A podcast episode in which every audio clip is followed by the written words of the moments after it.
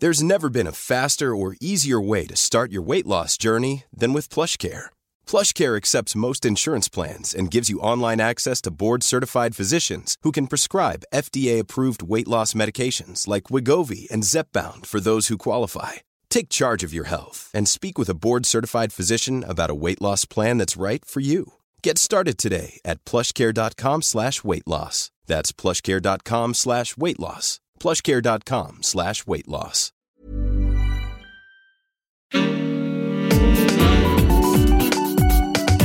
Queer as Berlin.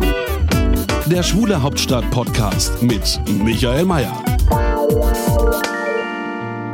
Hallo und herzlich willkommen zur letzten Folge Queer as Berlin vor der Sommerpause. Russland und Queer sein, das geht nicht gut zusammen. Wir alle kennen die Bilder von Gay Pride Paraden, die von Polizisten zusammengeknüppelt wurden. Russland gilt als deutlich homophober als so manch westliches Land. Und dennoch gibt es Menschen, die sich für mehr Toleranz in Russland und in der russischsprachigen Community in Deutschland einsetzen.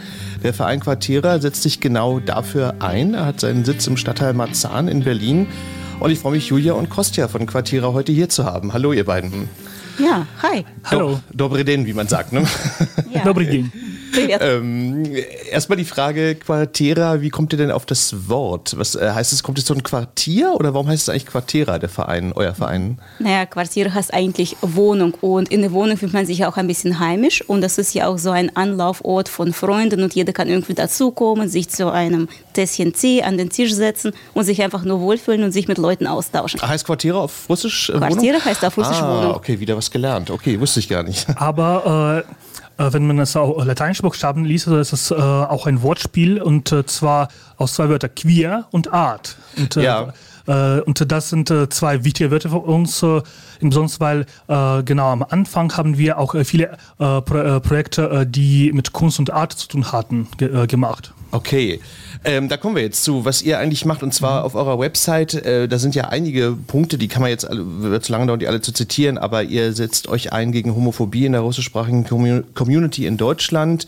Ihr wollt die ähm, Homo, Bi und Transsexuellen in Deutschland vernetzen äh, auch ein Begegnungszentrum in Berlin errichten. Ähm, sag mal, ähm, was war jetzt so der, der, der Ausgangspunkt oder gab es jetzt einen Moment, äh, den Verein zu gründen, wo ihr gesagt habt, okay, das brauchen wir jetzt mal oder war das eher so eine Entwicklung? Also äh ich muss äh, sagen, ich bin äh, nicht äh, ganz von Anfang an dabei, aber ich kenne die Geschichte von Verein. Und zwar äh, vor circa zwölf Jahren äh, haben sich mehrere äh, äh, russischsprachige äh, äh, Aktivisten und Aktivistinnen äh, hier in Berlin beim CSD kennengelernt und haben zum ersten Mal gesehen, ha, es gibt so viele russisch sprechende LGBTIQ-Menschen, aber es gibt äh, keinen Verein, der äh, um Belangen von diesen Menschen kümmert. Und so entstand äh, die Idee, so, so einen Verein zu gründen. Und vor genau zehn Jahren, also 2011, am 1. April, wurde äh, gab es die erste äh, äh, Sitzung und äh, Verein wurde gegründet. Äh, eigentlich mit dem Ziel, äh, sich zu, vernetzen, aber auch die Möglichkeiten zu schaffen, also anderen russisch sprechenden Menschen zu helfen, weil viele wussten einfach nicht, also wohin man gehen kann, wenn man zum Beispiel Probleme in der Familie hat und einfach äh, nicht weiß, also wie man äh, mit eigener Mutter oder Oma oder Opa äh, auf Russisch über Homosexualität oder äh, Trans-Themen äh, äh, sprechen kann. Mm, ja, es ist ja bestimmt auch schwierig. Ich würde gleich, ich würde gerne noch mal einen Schritt, Schritt zurückgehen und zwar ähm, so die russischsprachige Community in Berlin oder in Deutschland ähm, ist die eigentlich auch so ein Querschnitt, wie, wie Russland auch allgemein ist? Oder ist die traditioneller? Oder wie würdet ihr die beschreiben? Gibt es da Unterschiede zu, zu Russland? Also ich frage nur deswegen, weil manchmal sagt man ja so, dass so diese migrantischen Gemeinden manchmal so ein bisschen traditioneller noch leben als in den eigentlichen Ländern. Wie ist das im Falle der russischsprachigen Community? Mm, das weiß ich ehrlich gesagt nicht genau. Also ähm, von meiner persönlichen Erfahrung auszugehen, habe ich sowohl als auch kennengelernt. Ich habe Russen kennengelernt, die sich sehr gut ähm, in Deutschland integriert haben, die unsere demokratischen Werte auch gut teilen. Ähm, andersrum habe ich gesehen, dass die Leute, die schon sehr gebildet sind, immer noch tiefes, äh, tiefe Verwurzelung mit den russischen Traditionen haben oder mit äh, kaukasischen oder armenischen oder wo die Leute auch herkommen. Also mit Thema Akzeptanz hatten sie schon mehr Probleme. Und ähm, wirtschaftlich gesehen habe ich gesehen, ähm, es kommt immer darauf an, wann die Leute hierher gekommen sind. Manche sind früh hierher gekommen, haben sich schon aufgebaut, leben in besseren wirtschaftlichen Verhältnissen. Und häufig ist es doch so, dass die finanzielle Lage ein bisschen schwierig ist. Und ähm, kann ich euch beide mal fragen, wie euer Lebensweg so war? Äh, seid ihr in Russland geboren oder in Deutschland geboren? Wie, wie seid ihr nach Berlin gekommen? Also äh, ich bin in Moskau geboren. Äh, ich habe eigentlich eine sehr vielfältige Familie, so mit äh, deutsche, jüdische, polnische, ukrainische, russische Wurzeln. Also ein bunter Mix sozusagen. Genau, ja. Und äh, bin äh, vor äh, genau 20 Jahren, also Ende Juni wird es genau 20 Jahre sein, also nach Berlin gekommen. Also damals war ich 14 Jahre alt, bin hier dann ins Gymnasium gegangen, habe hier auch Uni absolviert. ja, aber muss ja auch sagen, also ich bin hier als äh, sogenannte jüdische Flüchtlingskontingent ge äh, gekommen mit meiner Familie. Verstehe. Und bei dir, Julia, wie war das bei dir? Mm, bei mir war das so, ich bin mit zwölf Jahren hierher mit meiner Familie gekommen. Ich bin übrigens anscheinend Kostjas Nachbarin, weil ich bin in Chimki geboren. Das ist eine Kleinstadt direkt bei Moskau. Also so ähnlich wie Bernau bei Berlin. Kann man okay. sich das vorstellen. Nur, dass Moskau ein bisschen größer ist, aber gut, ja. Unwesentlich. naja, jedenfalls. Ähm, ich, habe, ich bin hier zur Schule gegangen, ich habe hier studiert, jetzt arbeite ich, ich bin mit meiner Frau verheiratet. Meine, ähm, meine Mutter, mein Vater, die akzeptieren sie als Familienmitglied, bloß mit der russischen Verwandtschaft ist es schwierig, aber da habe ich ehrlich gesagt auch kaum Kontakt. Die sind sehr religiös und naja, man muss ja nicht Konflikte mit Menschen anfangen, die tausend Kilometer von einem weg wohnen. Das stimmt. Äh, und wie war das bei dir, äh, Kostja? Also so mit der Familie so, war das ein Problem oder? Also, ähm, äh, was meine Familie hier in Deutschland angeht, also, es gab äh, kein Problem. Äh, meine Mutter hat mich äh, sogar, also, als ich mich geoutet habe, meine Mutter hat mich gefragt, so, oh, äh, habe ich das äh, früher nicht gewusst? Also, ich habe gesagt, okay, also für meine okay. Mutter war es kein Problem. Also, also ich habe auch einen Freund, mit dem ich schon zehn Jahre lang zu, zusammen bin. Und für meine Mutter ist er wie zweiter Sohn, also ist kein Problem. mit Verwandtschaft in Russland, also naja, also, äh, also ich habe auch die Verwandtschaft in der Ukraine.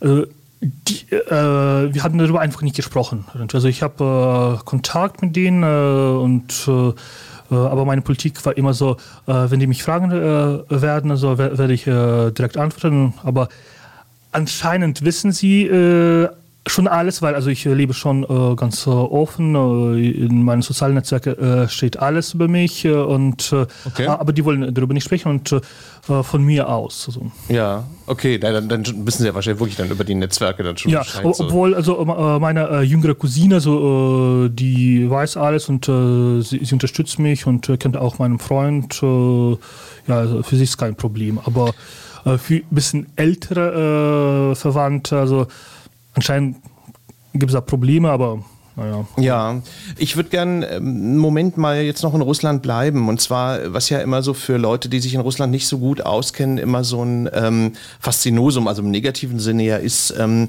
dass man ja, ja hier immer so das Bild kriegt, dass Russland unglaublich homophob ist. So, ne? Also dass das ja auch von der Politik von oben ja auch äh, regelrecht gefördert wird. Also es gibt ja auch ein Gesetz gegen so Propaganda, in Anführungszeichen. Da gab es ja jetzt äh, dieser Tage auch äh, in Ungarn so ein ähnliches Gesetz, was man da verabschiedet verabschiedet mhm. hat. Ähm, ähm, das ist ja so für, ich sag mal, westliche Beobachter so ein bisschen frustrierend, ne, wo man so das Gefühl hat, so, okay, ähm, da bewegt sich so wenig. Ich würde gerne erstmal euch fragen, woran liegt denn das eigentlich? Also gibt es da, kann man das irgendwie begründen, warum, warum gibt es so diese starke Homophobie, die ja scheinbar auch nicht weniger wird? Also sage ich jetzt mal so, wie ist so euer, euer Eindruck oder, oder eure Erklärung dafür?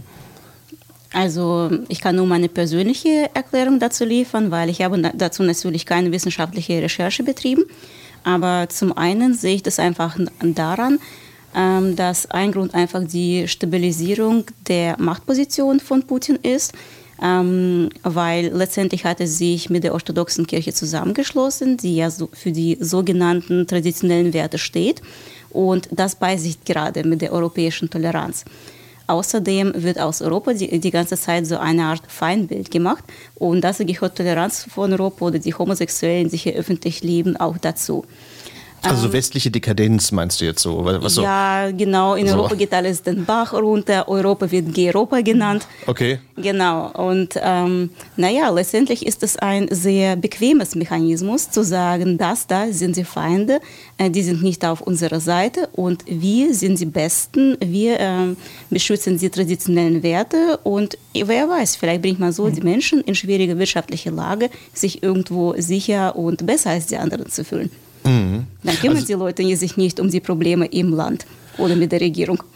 Ja, ja, das ist ja so, so ein bequemer Weg, um da auch jemanden, so einen Schuldigen zu finden. Kostja, wie siehst du das? Siehst du das ähnlich? Oder? Ja, ich sehe das ähnlich. Äh, Ich sehe aber äh, die Gründe auch ein bisschen tiefer, also, äh, weil, wie gesagt, so, die wirtschaftliche Lage in Russland ist jetzt gerade nicht äh, die beste und äh, äh, die Menschen äh, ähm, haben also ganz, ganz viele äh, soziale Probleme und aber auch wirtschaft, äh, wirtschaftliche Probleme.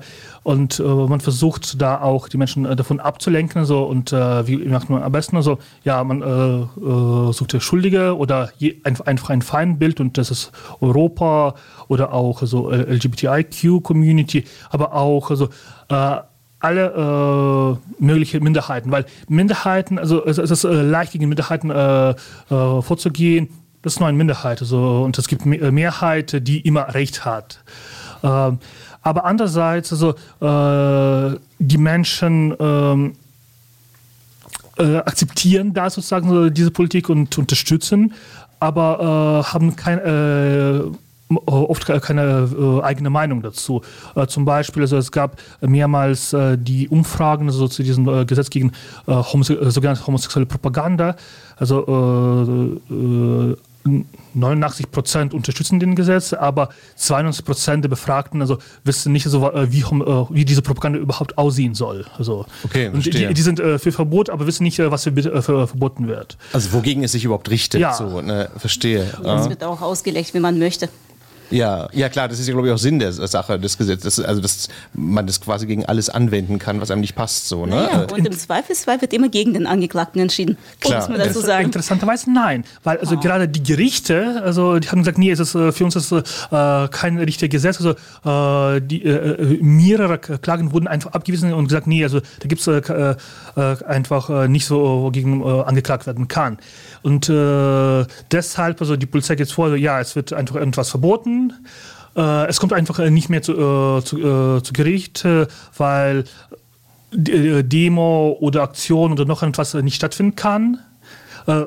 Aber die Polizei ähm, verhängt aber andererseits keine Strafen oder noch irgendwas, wo, wogegen man klagen kann. Und äh, das ist wirklich eine interessante Situation. Also es, äh, seit 2013, ich glaube, wurden nur äh, fünf oder sechs Leute äh, äh, angeklagt und äh, äh, bis, bis zur Bestrafung ist dann gekommen. Und da, das kam dann ins Europäische Gerichtshof und ich glaube, zumindest ein Prozess ga- gab es schon und da wurde dieses Gesetz dann für nichtig erklärt und äh, Europäischer Gerichtshof hat äh, Russland sozusagen beauftragt, also dieses Gesetz zu ändern. Mhm, Aber gut, es besteht ja immer noch, trotz alledem. Ja. Ne? So, ähm, ich würde euch gerne fragen, ähm, nun ist es ja in den meisten Ländern und in Russland ja sicherlich nicht anders, dass die ähm, Offenheit, Toleranz in den Städten, also Moskau, St. Petersburg und so weiter, ähm, größer ist. So, ähm, wie ist denn euer Eindruck? Ähm, also trotz dieses Gesetzes, das wir gerade eben besprochen haben, bewegt sich da was in Richtung positiv oder sagt ihr, nee, das stagniert jetzt? Also ich meine, es gibt ja jetzt auch gerade so eine Repressionswelle, aber wobei das hat ja jetzt nichts mit, mit Homophobie direkt zu tun, aber so eine allgemeine Homoph äh, so, so eine allgemeine Repressionswelle nenne ich es mal. Ähm, wie ist denn so euer Eindruck? Also verbessert sich da irgendwas oder ist es einfach so, wie es schon seit Jahren ist? Meine persönliche Meinung ist, dass sich das eher verschlechtert. Und ich, find, ich persönlich finde, dass dieser Homo-Propagandagesetz ähm, dabei eine bedeutende Rolle spielt. Vor allem ähm, die Ironie der Sache ist, das Ding soll eigentlich Jugendliche beschützen. Und es tut eigentlich genau das Gegenteil. Sprich, ähm, was heißt denn dieses Gesetz? So wie ich verstanden habe, ist jede positive Darstellung von Homo- und Queer-Menschen eigentlich verboten, sofern irgendein Jugendlicher das äh, sich ansehen konnte. Ähm, und jetzt überlegen wir uns eigentlich, welche Konsequenzen das hat. Erstens haben die Jugendlichen keine positiven Rollenbilder. Sie denken die ganze Zeit, okay, ich bin homosexuell, irgendwas stimmt mit mir nicht oder trans oder was auch immer. Und genauso ist es für die Eltern. Sie denken, oh nein, mein Kind gehört zur LGBTQI-Community. Was ist das? Was mache ich? Es, es geht nur noch abwärts. Das heißt eigentlich, ähm, A, haben, sie, haben die Jugendlichen mehr Probleme mit Selbstakzeptanz und äh, sie finden nur noch weniger Unterstützung im Familienkreis. Also ähm, durch dieses Gesetz, da kann eigentlich nur noch ein negatives Bild transferiert werden und kein positives. Und das ist einfach eine komplette Verzerrung. Also da sehe ich keine Tendenz zu Positivität. Ich habe den Eindruck, früher war das eigentlich offener. Momentan werden sogar aus dem öffentlichen Fernsehen irgendwelche Folgen mit Homosexuellen rausgenommen, äh, weil sie dort positiv dastanden. Verstehe. Also man hat überhaupt keine, wie, wie, du gesagt hast, man hat gar keine Rollenbilder, wie das, wie das ja auch in Deutschland vor, was ich, 50 Jahren oder noch länger war. Ne? So, Kostja, wie siehst du das? Also äh, ähnlich, aber mit einem äh, wesentlichen Unterschied. Äh, weil ja, also po äh, politisch äh, verschlechtert sich das schon äh, sehr. Und das, was gerade in Russland äh, geschieht, äh, ist das äh, wirklich sehr dramatisch, weil jetzt wird äh, nicht nur gegen Opposition vorgegangen, sondern äh, wirklich gegen äh, Jugendliche und junge erwachsene Menschen. Weil ähm, ja, gegen fast alle, die da nicht reinpassen ja, irgendwie ins. Ne? Ja, aber andererseits, also, und da habe ich wirklich sehr, sehr, große Hoffnung, gerade diese Ju Jugendliche und junge Erwachsene, die haben viel positivere Bild über LGBTQ-Menschen als die älteren Menschen. Äh, und wenn man jetzt in soziale Netzwerke guckt, also Facebook oder nehmen wir einfach äh, TikTok, äh, sehr, äh, also ein Großteil äh, von äh, TikToks, Videos also, sind sehr offen. Sehr so. offen und auch sehr positiv. Und das ist eher Trend, was eigentlich aus Westen kommt. aber eigentlich in Russland gibt es sehr, sehr viele auch eher sagen wir, heterosexuelle äh, Blogger, die äh, sich so äh, homofreundlich äh, oder so, sogar äh, sich selbst als äh, queere Mensch darstellen. Also Straight Allies nennt man das ja im Englischen, ne? so, so ein bisschen. Ja, könnte ja, man so sagen. So ein bisschen, ja. Ähm, und äh, es wird auch äh, viel offen darüber gesprochen, also äh, unter Jugendliche und junge Erwachsene.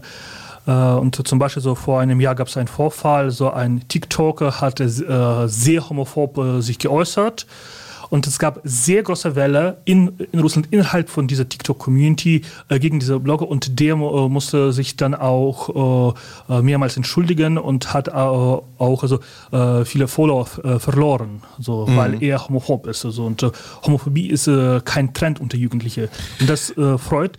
Aber andererseits, wie gesagt, so Putin und äh, seine Freunde gehen gerade äh, gegen äh, diesen Teil der Gesellschaft voran und äh, das macht mir wirklich Angst. Mm, ja, ja, klar, weil, weil das ist ja oft so, dass dann so die Jungen auch nochmal also schneller auf die Straße gehen und so und dass die dann mhm. halt sehr schnell als Gefahr begriffen werden. Das kennt man ja auch aus anderen äh, Ländern.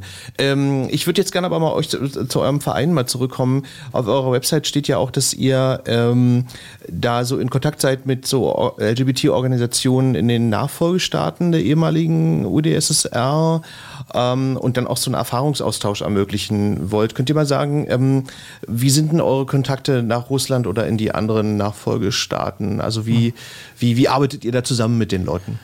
Also äh, wir haben äh, fast in jedem äh, Land der ehemaligen UdSSR mindestens einen Verein, mit dem wir äh, guten Kontakt pflegen. Äh, wir haben äh, das eigentlich von Anfang an gemacht. Also einige unserer Mitglieder sind oder waren äh, äh, Mitglieder in äh, Vereinen in ehemaligen UdSSR, also sonst in Russland oder Ukraine oder auch Moldau. Ähm, äh, und einige haben wir auch selbst kennengelernt. Also wir, also einige unserer Mitglieder fahren oft in ihre Heimatländer oder einfach in, in die Länder der ehemaligen UdSSR. Äh, dazu noch äh, seit äh, 2016 äh, machen wir fast jedes Jahr ein oder mehrere Projekte äh, äh, in den äh, Ländern der äh, östlichen Partnerschaft. Also was und, also diese Projekte werden auch von Auswärtigem Amt ge gefördert. Also wir, wir, haben einmal die Eltern von LGBT-Menschen nach Deutschland eingeladen, also aus Russland, Ukraine, Moldau, Belarus. Ähm, also zum Erfahrungsaustausch ja, sozusagen. Ja, ja, dann haben wir auch äh, queere Jugendliche, äh, die gern Aktivistinnen äh, werden wollten, also nach Deutschland eingeladen für ein Camp. Ähm, äh, wir haben auch YouTube-Blogger aus Russland äh, eingeladen und äh, le letztes Jahr haben wir auch ein sehr großes und sehr interessantes Projekt mit äh, äh, Organisationen aus Uralgebiet gemacht und in diesem Jahr gibt es auch also, zwei weitere Projekte die, mit diesen Ländern. Mhm. Und mal, ähm, man stellt sich jetzt so vor, aber vielleicht ist das jetzt auch ein Vorurteil, aber ähm, dass die Organisationen ja auch sehr im Verborgenen, also so in den Nischen agieren, einfach aufgrund dieses Gesetzes, was wir vorhin besprochen haben. Ne? Also die können ja jetzt auch wenig wahrscheinlich so nach außen hin machen, oder? Wie, wie ist das? Also äh, es gibt jetzt äh, viel weniger äh, Straßenaktivitäten, das stimmt, weil es ist, äh, in Russland insgesamt so äh, gefährlicher geworden ist. Also nicht nur für LGBT-Aktivistinnen und Aktivisten, sondern äh, für alle. aber ich kann nicht sagen, dass die Organisationen in Verborgenheit also arbeiten. Also ähm, es gibt also mehrere Gesetze, die gegen ähm, NGOs gerichtet sind, auch also zum Beispiel Gesetze äh, zu ausländischen Agenten äh, und ein paar andere Gesetze.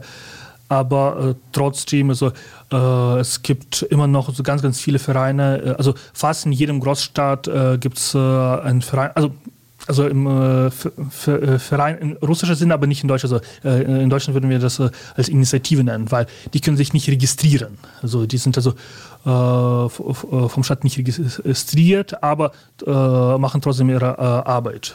Und egal welche Gesetze es gibt, also die Aktivisten und Aktivisten in Russland, aber auch in verschiedenen anderen Ländern, also finden Auswege und finden die Möglichkeiten, sich also mit und für die Community zu arbeiten. Mhm. Und ähm, wenn ich jetzt zu euch komme, erzählt mal, was, was äh, erwartet Mann, Frau denn da so? Also, also was, was, was macht denn ihr so? Welche verschiedenen Aktivitäten ähm, macht ihr denn in eurem Verein? Naja, in erster Linie gibt es, sage ich mal, ein paar Projektgruppen, die ihre Aktivitäten machen. Momentan bereiten wir zum Beispiel den ähm, kleinen Marzahn-Pride vor. Und das ist nicht klein, es ist ein, äh, es ist ein großen Marzahn-Pride. Okay, einen viel größeren Marzahn-Pride als im, als im letzten Jahr. Jedenfalls. Äh, da kommen wir nachher noch zu, noch ein bisschen ausführlicher. Genau, genau. natürlich. Aber jedenfalls finden darüber äh, ziemlich viele Initiativen statt. Ähm, dann gibt es immer, immer wieder Leute, die mit eigenen interessanten Projekten kommen, zum Beispiel Videos zu bestimmten Themen drehen. Es gibt Workshops, die von unseren Mitgliedern organisiert werden, zum Beispiel wie schreibt man richtig äh, gesch geschlechtseinbindend auf Russisch. Das ist auch ein spannendes Thema, welches ich mir leider nicht angehört habe, weil ich beschäftigt war. Aber, Obwohl es bestimmt ja. spannend ist. Ich kann leider kein Russisch, aber das ist ja auch eine Frage, die ja in den unterschiedlichen Sprachen ja auch sehr unterschiedlich ich, ich sagen, gehandhabt wird. Ich muss sagen, dadurch, dass ich in Deutschland aufgewachsen bin, habe ich manchmal Probleme mit dem Russischen. Das heißt, ich habe immer das Gefühl, ich muss mich erst mit dem Russischen beschäftigen, damit ich dann auf die nächste Ebene springen kann, um mich mit diesen äh, geschlechtsintegrativen Schreibweise auseinanderzusetzen. ähm, ja, und was noch? Wir haben jeden, Fre äh, wir haben an einem Freitag im Monat immer ein Zusammentreffen, wo die Leute zusammenkommen kommen, sich austauschen. Es gibt immer quasi einen kleinen offiziellen Teil, wo Quartiere über ihre Projekte berichtet. Und da kann man sich so entscheiden, okay, wo möchte ich vielleicht mitmachen. Oder man hört sich das an und quatscht einfach mit Leuten und hat einen schönen Abend. Okay. Ähm, willst du noch was dazu sagen, Kostja? Oder? Ja, also äh also Jül hat schon äh, vieles erzählt. Also äh, äh, vielleicht, äh, was noch wichtig wäre, wir haben äh, mit unserer Partnerorganisation Akademie Waldschlösschen ein ähm, großes äh, Aufklärungsprojekt, hei ähm, äh, der heißt also äh, heißt Vielfalt. Äh, und das ist unser, also es ist wirklich ein großes Projekt, was über mehrere Jahre läuft. das ist ein Projekt für die russischsprachige Community wo äh, also im Rahmen dieser Projekte finden verschiedene äh, Workshops statt, also äh, für, für Menschen, die mehr über LGBTQ-Themen sprechen wollen und erfahren wollen. und das und sich auch sozusagen ähm, weiterbilden wollen ja. in diesem äh, Bereich. Und äh, sag mal, ist eigentlich die, die russischsprachige Community in, in Deutschland, ist die eigentlich ganz gut vernetzt so? Oder, oder also die Leute, die ja vielleicht auch mit denen zusammenarbeitet, auch über Berlin jetzt hinaus so? Oder aber Berlin ist wahrscheinlich schon die Hauptstadt ne, der russischen Community. Denkt man, denkt man so, ne? Oder? Also nicht ganz. Also, äh, also äh, erstens, wir sprechen so nicht von russisch, sondern von russischsprachiger Russisch, Community. pardon, ja, Entschuldigung, Ja, ja, äh, genau. weil die russischsprachige äh, Community ist viel, viel, viel Ist größer. ja viel größer, klar, logisch. Ja, Ja, also äh, man geht jetzt so äh, äh, von drei bis viereinhalb Millionen Menschen in Deutschland. Okay. Mhm. In Berlin leben so zwischen 200.000 und 300.000. Äh, aber Großteil der, äh, russischsprachigen Community lebt äh, eher in Rheinland-Pfalz und Nordrhein-Westfalen. Äh, ah, echt, ja? Ah, das wusste ich gar nicht. Okay. ja, also, aber das, äh, das, äh, das hatte eher was mit äh, der Geschichte von Russlanddeutsche zu tun, also weil ganz, ganz viele Russlanddeutsche, äh, also Anfang der 90er Jahre, äh, gerade dahin geschickt wurden sozusagen. Verstehe. Und es gibt äh, ganz, ganz viele äh, Vereine in äh, Deutschland. Äh, also ich habe jetzt äh, äh, also vor, vor zwei Tagen gerade für Berlin nochmal recherchiert, wie viele es gibt, um äh, die alle zum Marzahn-Preis einzuladen. Also ich habe jetzt äh, äh, 21 Berliner Vereine äh, gefunden, die äh, aktiv sind. Und äh, viele äh, äh, sind auch äh, offen äh, für, für unser Team. Einige sagen, nee, so, da ist es nicht unser Thema. Okay.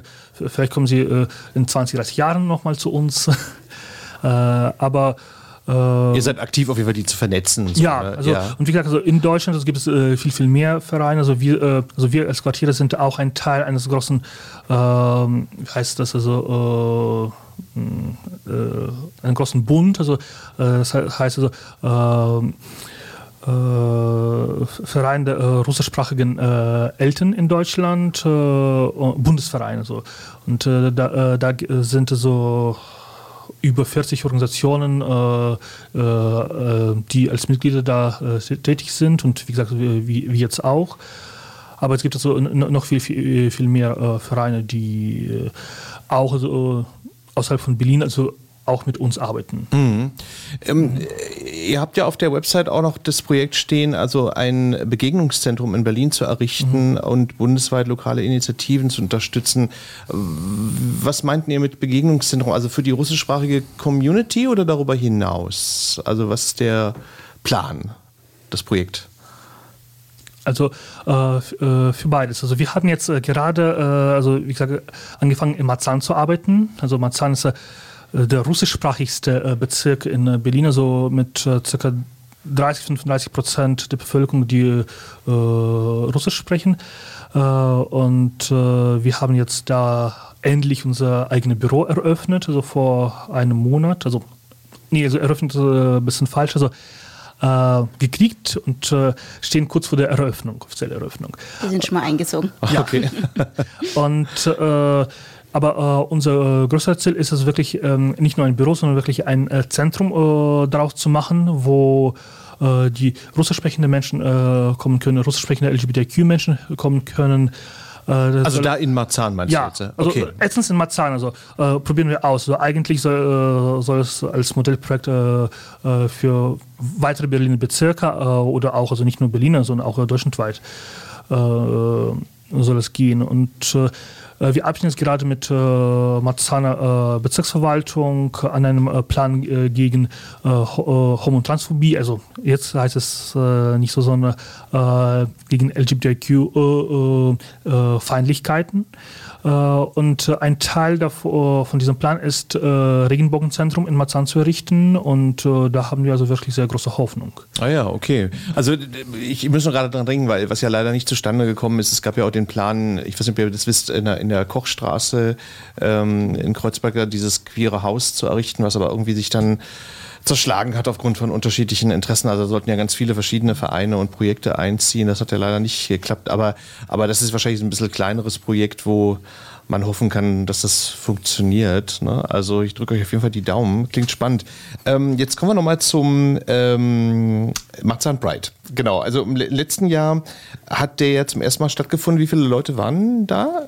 Julia, Wie viel waren da? Um die 500? Haben 500, ich Sie hab- auch Ein bisschen gelesen. mehr, also 550. Okay. 550. 551. Also ich habe auch 500 gelesen, aber ähm, war, ja, war ja spannend insofern, weil, weil man ja irgendwie ähm, bei Marzahn gar nicht immer dran denken würde, dass es da so einen eigenen Pride gibt oder so. Aber es gibt ja jetzt im Juni auch mehrere Sterndemos, äh, die durch verschiedene Stadtteile ziehen. Das ist nochmal was anderes. Aber euer, ähm, also der Marzahn Pride, der findet ja statt am 17. Juli ne, dieses Korrekt. Jahres. Ähm, vielleicht kannst du noch mal erzählen, was, was findet da statt oder was, wie plant ihr da? Ähm, naja, also was planen wir denn alles? Momentan planen wir ehrlich gesagt die Vorbereitung zu Marsan Pride. Ähm, und zwar wollen wir so eine kleine ähm, Online-Aktion starten und wir hoffen, dass ganz, ganz viele Menschen mitmachen werden. Und zwar unsere Idee, ähm, warum wir auf die Straße gehen, war eigentlich, dass uns immer etwas verbindet. Ähm, und dann haben wir überlegt, es sind ja nicht nur Russen in Marzahn, sondern auch ganz viele Deutsche. Was verbindet uns Migranten mit den Deutschen, die da sind? Und ironischerweise war das ein bisschen das Coronavirus, weil das Problem ist, dass wegen Coronavirus sehr viele Menschen sich einsam gefühlt haben und mussten auf etwas verzichten, konnten ihre Liebsten nicht sehen. Und genau diese Situation tritt eigentlich auf Migranten zu und auf, auch auf queere Menschen zu. Weil ähm, viele von uns entscheiden sich für Migration aufgrund der Tatsache, dass wir äh, nicht so sein können, wie wir sind in den Ursprungsländern und letztendlich führt es dazu, dass wir unsere Liebsten vermissen, unsere Familien oder Orte, wo wir aufgewachsen sind. Oder wir vermissen einfach mal in unserer Sprache zu quatschen, ohne uns dabei irgendwie anzustrengen. Klar, ja. Genau, und dabei fühlt man sich schon auch ein bisschen einsam. Genauso wie ein Jugendlicher mitten in Moskau, der dort geboren ist, sich einsam fühlt, weil er nirgendwo sich aufgenommen fühlt. Und ähm, deshalb wollen wir eine, quasi eine Art Brücke schlagen. Wir wollen Sachen finden, die wir gemeinsam haben, obwohl wir so unterschiedlich sind. Und auf Russisch heißt deshalb unser Slogan, ähm, wir, wir alle lieben oder wir alle mögen. Mm, okay. мы, мы, все, ähm, мы все любим auf Russisch. Und dann muss jeder einfach hinzufügen, was er liebt, was er mag, was auch immer. Ich mag Katzen, ich mag äh, Blinis mit Kaviar zum Frühstück. Ähm, keine Ahnung, was gibt es noch? Ähm, also, dass man das Verbindende betont, was du gerade eben gesagt hast. Halt, ne? ja, ja. ja, genau. Keine Ahnung, was magst du denn so? Ja. da, fällt, da, fällt, mir viel ein. ja, siehst du, dann sag doch mal ein paar Worte. ähm, jetzt überforderst du mich gerade. Irgendwie so.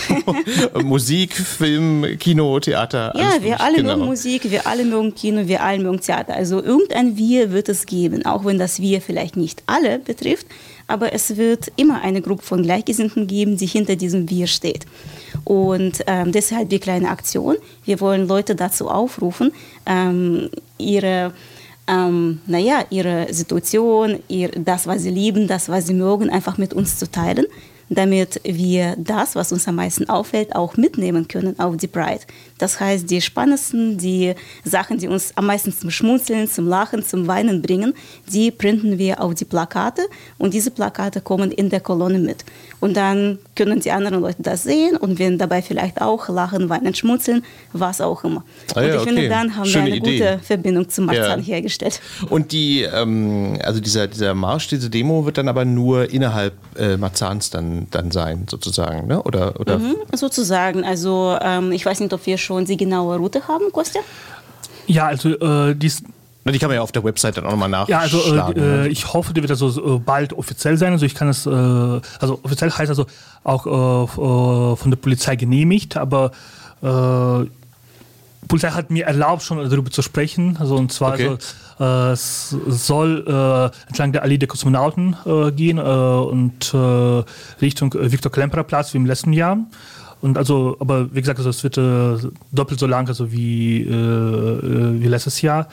Und um 12 ist an, Anfang am äh, Herrn-Weigel-Platz in der von S-Bahnhof Springfuhl. Äh, und dann gehen wir Richtung Viktor Klemperer Platz. Ja, ja, schön. Ich finde ja, ich ja ganz originell, die Angst war ja diesem Jahr, dass gar kein CSD stattfindet und jetzt ist man plötzlich in der Situation, dass es ja gleich eine ganze Reihe von Veranstaltungen gibt. Also, ähm, weil jetzt im Juni gibt es ja diese, diese drei Sternenmärsche und dann gibt es glaube ich, auch nochmal, jetzt bin ich mir ganz, äh, der, der, genau, der offizielle CSD ist ja am 24. Den mhm. gibt es ja auch nochmal. Äh, also euer ist ja eine Woche vorher, am 17. Und ich finde das ganz witzig, dass, dass äh, obwohl man Angst hat, dass in diesem Jahr gar nicht stattfindet, dass, dass gleich eine ganze Reihe von kleineren CSDs stattfinden dieses Jahr, was ja irgendwo auch was hat so, ne? Aber naja, der große wird dann irgendwie im nächsten Jahr erst wieder stattfinden, so ist es. Aus Hygienemaßnahmen oder Vorsichtsmaßnahmen. Aber ich drücke euch die Daumen auf jeden Fall für den 17. Juli. Mhm. Ähm, Darf ich noch ein bisschen Werbung machen? Bitte. Also diese ganze Vorarbeit oder Campaign, wo wir die ganzen Plakate sammeln, das läuft unter dem Hashtag Marzahn liebt. Also am 17. Juni starten wir das Ganze, da geht es los, da können, wir alle, da können alle Leute mitmachen, egal auf welche Sprache. Also wir freuen uns auf jeden Fall auf Input. Okay, und den, ähm, den, euch erreicht man sowieso auf allen Kanälen, wahrscheinlich auf äh, genau, aber das Facebook. Ding läuft über Instagram. Instagram hauptsächlich, okay, verstehe. Mhm, über Stories. Okay. Da können Leute so Selfies von sich posten mit irgendeiner coolen Geste oder äh, mit Leuten, die sie lieben oder was auch immer. Und dann einfach schreiben, was sie uns mitteilen wollen. Perfekt, okay. Ähm, vielleicht kann man nochmal darauf hinweisen, äh, eure Website äh, quartira.de, also Quartira mit EE auch geschrieben, ist ganz mhm. wichtig. Ne? Also so, ähm, habt ihr ja vorhin auch erzählt, äh, da kann man ja sicherlich auch die aktuellen Infos zur Demo dann äh, nochmal nachlesen. Also nicht ganz, also wenn man äh, wirklich äh, akt äh, aktuelle Infos äh, zu, äh, zu, Pride haben will, also ich hoffe ab 21. Juni geht unser Marzahn Pride-Seite dann äh, online und zwar so wird geschrieben marzahn-pride.de. Ah, okay, ist nochmal eine extra Seite, verstehe. Ja, extra Seite, okay. also da äh, gibt's dann, äh, wird es dann die aktuellsten Informationen zu Pride geben. Verstehe. Weil also auf unserer äh, allgemeinen Seite, da gibt es Informationen zu Quartiere, ab äh, ein bisschen Informationen zu Marzahn Pride, aber äh, wenn man über Marzahn Pride erfahren will, also entweder in unseren sozialen Netzwerke, Instagram, Facebook, äh, hoffentlich auch ein paar andere soziale Netzwerke. Äh, das werden wir dann auch später sehen und dann, auf unserer marzahn-pride.de Internetseite. Perfekt, dann wünsche ich euch alles Gute für, für den Pride dann am ähm, 17. Nee, am, doch am 17. Juli und kommt schon durcheinander, genau. ja, Julia und Kostja von Quartera, danke, dass ihr da wart. Ähm, und danke euch fürs Zuhören. Die nächste Folge von Queer as Berlin kommt voraussichtlich am 10. September nach der Sommerpause. Vielleicht schrauben wir hier noch so ein bisschen am Podcast. Erstmal danke und einen schönen Sommer euch. Und wie gesagt, am 17. Juli gibt es Marzahn Pride und alle Infos im Netz. Danke. Bis dann. Macht's gut. Tschüss. Tschüss. Happy Pride. Queer as Berlin. Der Schwule Hauptstadt Podcast mit Michael Mayer.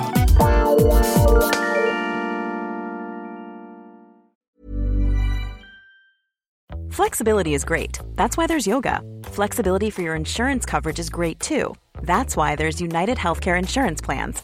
Underwritten by Golden Rule Insurance Company, United Healthcare Insurance Plans offer flexible, budget friendly coverage for medical, vision, dental, and more.